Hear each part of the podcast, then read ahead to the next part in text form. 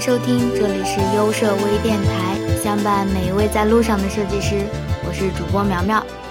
最近我们优秀网页设计的微信公众号有了一次很大的改动吧，我们会发一些好的原创文章，还有每天会发布国外的一些先进的设计思路和干货。今天要说的这个话题呢，其实文字版的在我们的公众号里面也发了。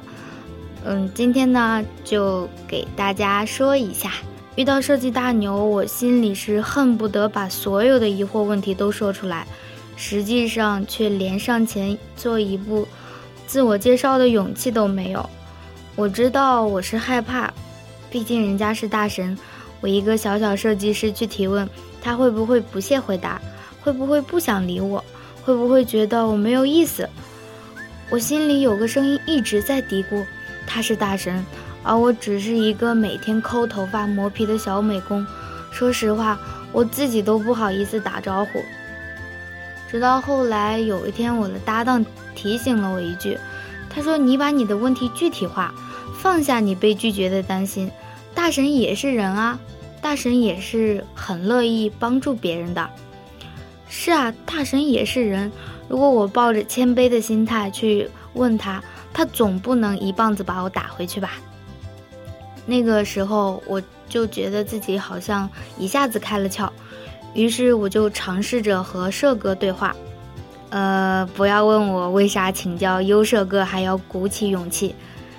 嗯，我就开始了我尝试性的对话。内容就是，优设哥忙不？我想问问您，设计师这个职业可以做一辈子吗？优设哥回答在的，发了一个微笑的表情。优设哥，虽然很多人都说设计这个行业是吃青春饭的，但是很多人到了三十岁有了自己的工作室，开始出书什么的，但是我觉得他们还是在做设计呀，还是在设计这个行业呀。您觉得我这样想对吗？你这样想是对的，国内年纪大虽然做设计的少，但是也有很多人，国外就更多了。然后优设哥就给我发过来好多链接，有国内的，也有国外的，还举了很多例子，比如老佛爷呀什么的，就说了好多好多。这个时候就像打开了一个门，我突然不紧张了，我就开始和优设哥聊天，聊和设计相关的。还有和设计不相关的，我们从设计能做一辈子聊到了最难忘的加班是哪一次。后来我发现，其实沟通一点都不难，大神也不是那么遥不可及的。其实做电台这么久以来，偶尔我也会遇到有人跑来问我问题，比如说苗苗，我好迷茫呀，该怎么办呀？设计小白，设计时候没想法、没创意，求指点。这样的问题我很想回答，但是也得让我有个入手点才能回答吧。知乎上有一个故事，讲的是作者说他的一个朋友很神奇，明明玩游戏很疯狂，但是在期末考试的时候，只要突击两周，他的成绩就会处于班级的中上游。作者很好奇地问这个朋友是怎么做到的。我想一般人都会问你是怎么做到的，但是作者问的是考前都看了什么书，具体看的是哪一部分，如何请教老师划重点，怎么和学霸交流拿高分。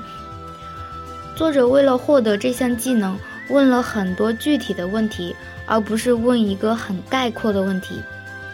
你要请教别人，首先要想清楚你要的具体是什么，你自己都不知道你的问题是什么。即使别人很愿意帮助你，但是也无能为力。其实我很喜欢的私信给我的开头是：“我知道你很忙，不一定能回复我，那我把问题跟你分享一下，你有空再回复我就好。”这样的表达方式让我很舒服，问题也很具体，我看到一定会回复的。我最怕的就是苗苗最近好迷茫呀，你有什么办法吗？然后就是会说一句：“我知道你很忙，我也不知道你会不会理我。反正你是个大忙人，我知道你也不会理我的。”其实看到这样的话，我就感觉我自己像被人打了一棍一样。其实我本来是想具体的问问，看我能不能有什么帮到你的。可是既然你觉得我不会理理你了，那我干脆就不理你好了。其实人与人之间的沟通不应该是这样的。你觉得我不会回复你，那为什么你还要问我呢？还没有开启对话之前，你就先把自己给封死了。请教问题也好，求助难题也罢，还有解说自己方案的时候，我们需要抱着开放的心态去迎接任何一种可能，而不是反正你也不会回复，反正我说了你也不懂的心态。自以为是的面子有时候就像一把枷锁，你会放大那一部分不好的，会在做选择的时候犹豫不决。其实录音稿经常拿不准的时候，电台的小伙伴对我常说的一句话就是：别纠结，先录了再说。同样的逻辑，我不知道这一场沟通对于我来说有什么帮助，他会不会回答我的问题，会不会觉得我问的太白痴？我也不知道他会怎样评价我。我想，我们应该做的，或者说我们需要做的，不是去猜测对方是怎样想的。我们要做的是丢掉所谓的脸皮薄，所谓的内向。